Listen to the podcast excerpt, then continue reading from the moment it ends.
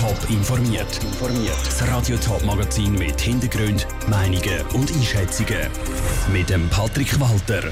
Wie St. Galler Politiker die neue Corona-Strategie der Kantonsregierung beurteilen und wie es ums Schweizer Gesundheitssystem mitten in der zweiten Welle steht, das sind zwei von den Themen im Top informiert. Wer sich mit dem Coronavirus infiziert hat, sollte Kontaktpersonen außerhalb vom eigenen Haushalt selber informieren. Die müssen dann auch nicht mehr in Quarantäne, sondern einfach Abstand halten, Masken anlegen und wenn möglich im Homeoffice arbeiten. Nur wenn sie Symptome haben, sollen sich die Leute testen lassen. Das ist die neue Strategie vom Kanton St. Gallen und die kommt bei Kantonsräten nicht überall gleich gut an. Lucia Nifeler.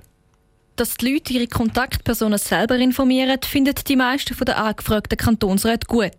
Der Walter Locher, Vizefraktionspräsident der FDP, hat Verständnis dafür, dass das Contact Tracing Team nicht mehr alle Personen selber aufspürt und informiert. Weil die äh, Umsetzung von dem Contact Tracing ist eine sehr aufwendige Geschichte und dass man da jetzt den Einzelnen eben auch in die Verantwortung nimmt und ihm selber gewisse Aufgaben überträgt, das schaue ich als richtig an. Auch die Kantonsräte von der SVP und der Grünen sind mit dieser Änderung einverstanden.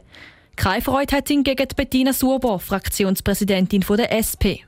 Ja, ist sicher nicht ganz eine einfache neue Regelung, die da die Regierung jetzt festgelegt hat. Das ist eine relativ unangenehme Sache, wie man das muss machen und grundsätzlich denke ich, wäre es richtiger, wenn das weiterhin könnte über das Contact Tracing laufen.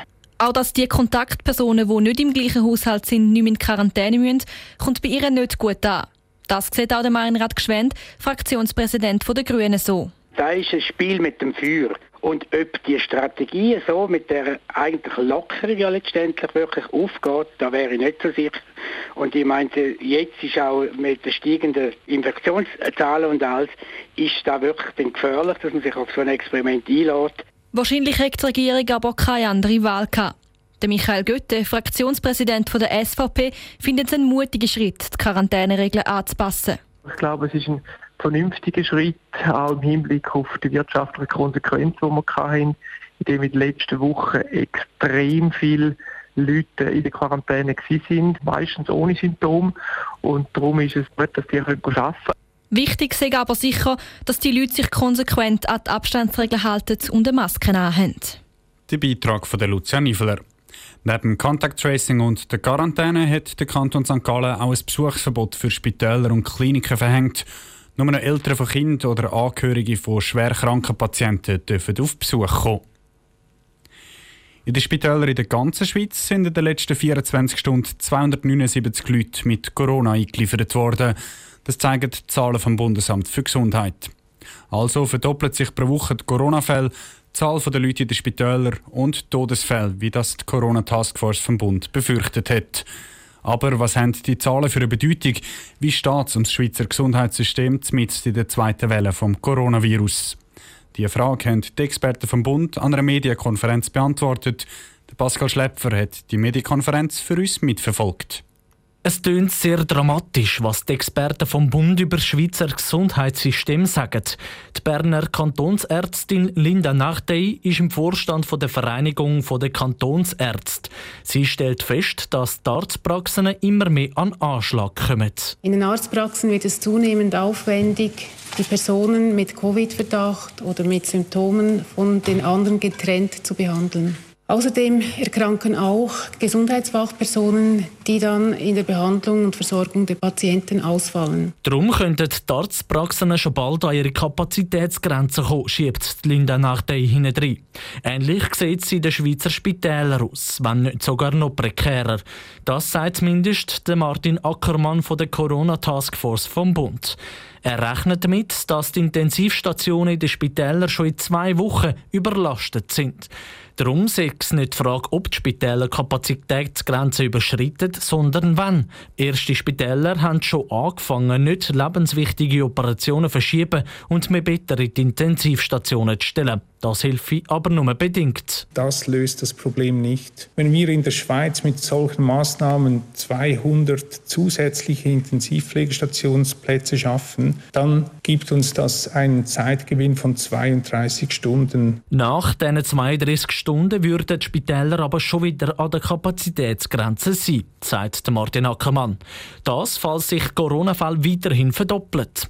Wenn sich die Leute aber diszipliniert an Corona-Massnahmen halten, ihre sozialen Kontakte strikt einschränken, dann könnte die drohende Überlastung der Spitäler minimiert oder im absoluten Idealfall sogar ganz verhindert werden. Die Zahlen, wir erwarten, dass sie noch eine Weile ansteigen werden, aber unser Verhalten jetzt, heute, hat einen Einfluss darauf, wie es dann später im November und im Dezember ausschaut.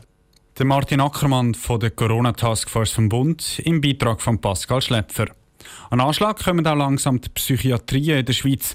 Viele Leute haben nämlich laut der Taskforce wegen der Quarantäne, der Maskenpflicht und wegen dem Ausgangsverbot psychische Probleme bekommen und sind darum auf die Hilfe von Psychologen und Psychiater angewiesen.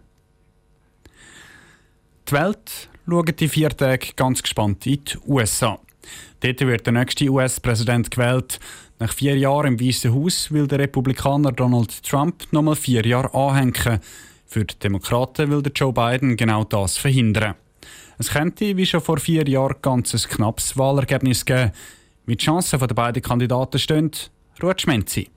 In den Umfragen vor der US-Präsidentschaftswahlen liegt Joe Biden deutlich vor dem aktuellen US-Präsident Donald Trump.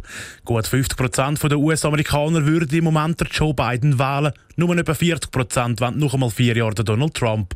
Das Thema im Wahlkampf war die Corona-Krise. Genau die könnte ihm Donald Trump Stimmen kosten, erklärt Claudia Brühwiller, die USA-Expertin und Politologin von der Universität St. Gallen HSG. Corona und vor allem die Art und Weise, wie das Weiße Haus die Situation missgemanagt hat, hat durchaus den Demokraten in die Hand gespielt. Vor allem auch wegen der wirtschaftlichen Folgen, die da alles hat. Weil wenn es der Wirtschaft gut geht, profitiere der Präsident bei der Wiederwahl und umgekehrt eben nicht. Dass Corona-Krise Donald Trump könnte geschadet haben, das glaubt auch der US-Wahlexperte und Politologe Louis Perron. Im Vergleich zu vor vier Jahren kommt die laute und angriffige Art von Donald Trump nicht mehr so gut an. Nach mehr als 200'000 Toten, einer äh, wirklich verheerenden Gesundheitskrise, ist die Stimmung eher nach Empathie, nach Mitgefühl und vielleicht auch viele Leute, die sich fragen, ja, wieso ist da immer so viel Lärm in diesem Washington D.C., wieso ist da immer ein Gestürm? Und gerade diese Leute wählen eher der Joe Biden. Viele Menschen hoffen auf ein deutliches Resultat, sollte der Joe Biden gewinnen. Weil wenn es knapp wird, könnte der Donald Trump das Resultat bis vor das oberste US-Gericht, dem sogenannten Supreme Court, anfechten. Das hat er schon mehrmals angedeutet. Viele fürchten sich vor dem und meine, es wäre dann ja ein Donald Trump, der eigentlich wenig mehr zu verlieren hat. Und er hat natürlich notabene im Supreme Court auch Leute, die ihm eigentlich etwas schulden. Das, weil dank Donald Trump gerade drei neue republikanische Richter gewählt worden sind. Darum sind sich der Louis Perron und Claudia Brühwiller einig, es wäre besser für die USA, wenn es ein schnelles und ein deutliches Resultat gibt. Trotz dem deutlichen Vorsprung von Joe Biden in der Umfrage wenn sich beide Experten noch nicht festlegen, dass er auch gewinnt, weil Donald Trump auch vor vier Jahren in den Umfragen hinten war. Der Ruth Schmenzi berichtet. Im Top informiert am Montagabend wird dann im Rahmen von unserer USA-Serie die Frage geklärt, warum die Stimmbevölkerung in den USA nicht direkt den Präsident wählt. Alle Informationen rund um die US-Wahlen gibt es auf toponline.ch. Top informiert, auch als Podcast. Mehr Informationen gibt es auf toponline.ch.